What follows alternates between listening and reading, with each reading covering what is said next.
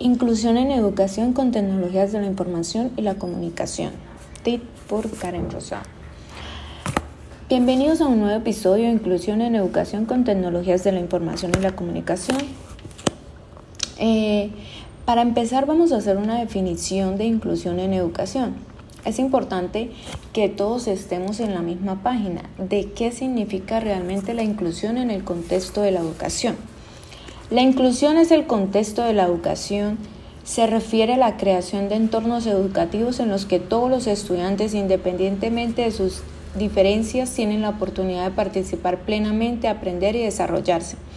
Esto implica que se deben eliminar las barreras y obstáculos que pueden impedir el acceso y la participación de los estudiantes, especialmente aquellos con discapacidades, necesidades especiales o diferencias culturales, lingüísticas y socioeconómicas. La inclusión se basa en los siguientes principios.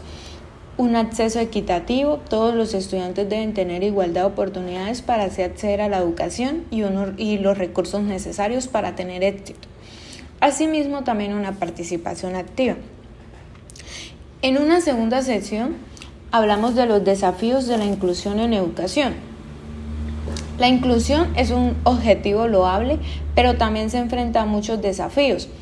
¿Cuáles son algunos de los principales obstáculos que las escuelas y, educadores enfrentan al intentar lograr la inclusión?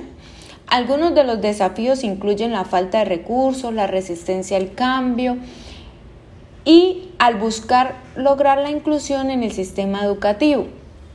Las escuelas y educadores se enfrentan a diversos obstáculos. También puede ser la dificultad de una implementación exitosa de este enfoque.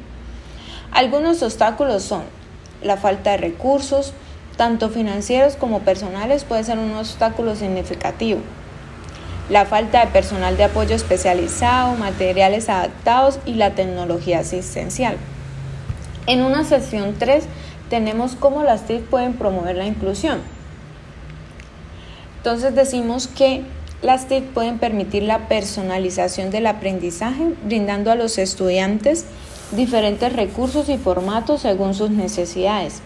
Además, las plataformas en línea pueden facilitar la colaboración y la comunicación, reduciendo las barreras geográficas y proporcionando acceso a contenido para estudiantes con discapacidades. Ahora, ¿cuáles son unos? En la sesión número 4 hablamos de unos ejemplos de buenas prácticas. Es genial conocer estos ejemplos que ayudan a reducir un poco esa brecha antes mencionada.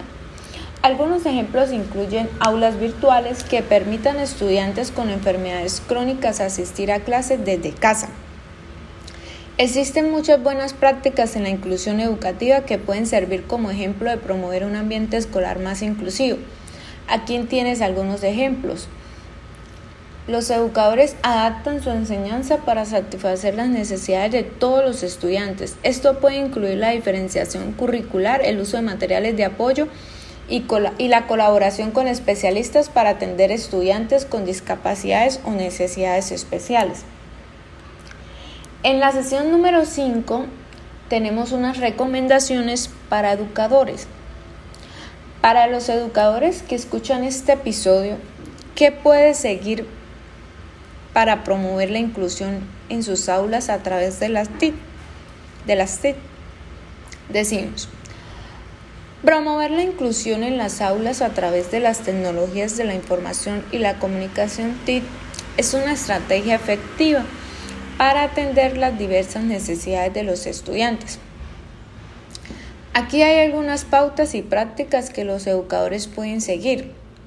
Por ejemplo, la accesibilidad digital asegurarse que todos los recursos y materiales digitales utilizados en un aula de clase sean accesibles para los estudiantes, incluyendo aquellos con discapacidades visuales o auditivas. Esto implica utilizar un software y aplicaciones con características de accesibilidad como lectura en voz alta, subtítulos y teclados virtuales. Por último, en el cierre de este podcast, eh, este episodio sobre inclusión en educación con TIT. Esperamos que le, hayas, que le haya proporcionado eh, una idea abierta de cómo es la inclusión en la educación a través de las TIC. Asimismo, si deseas más información sobre este tema, no, visitar, no dudes visitar nuestra página web para acceder a nuestros recursos adicionales y obtener enlaces relacionados sobre el, siguiente, sobre el podcast anteriormente.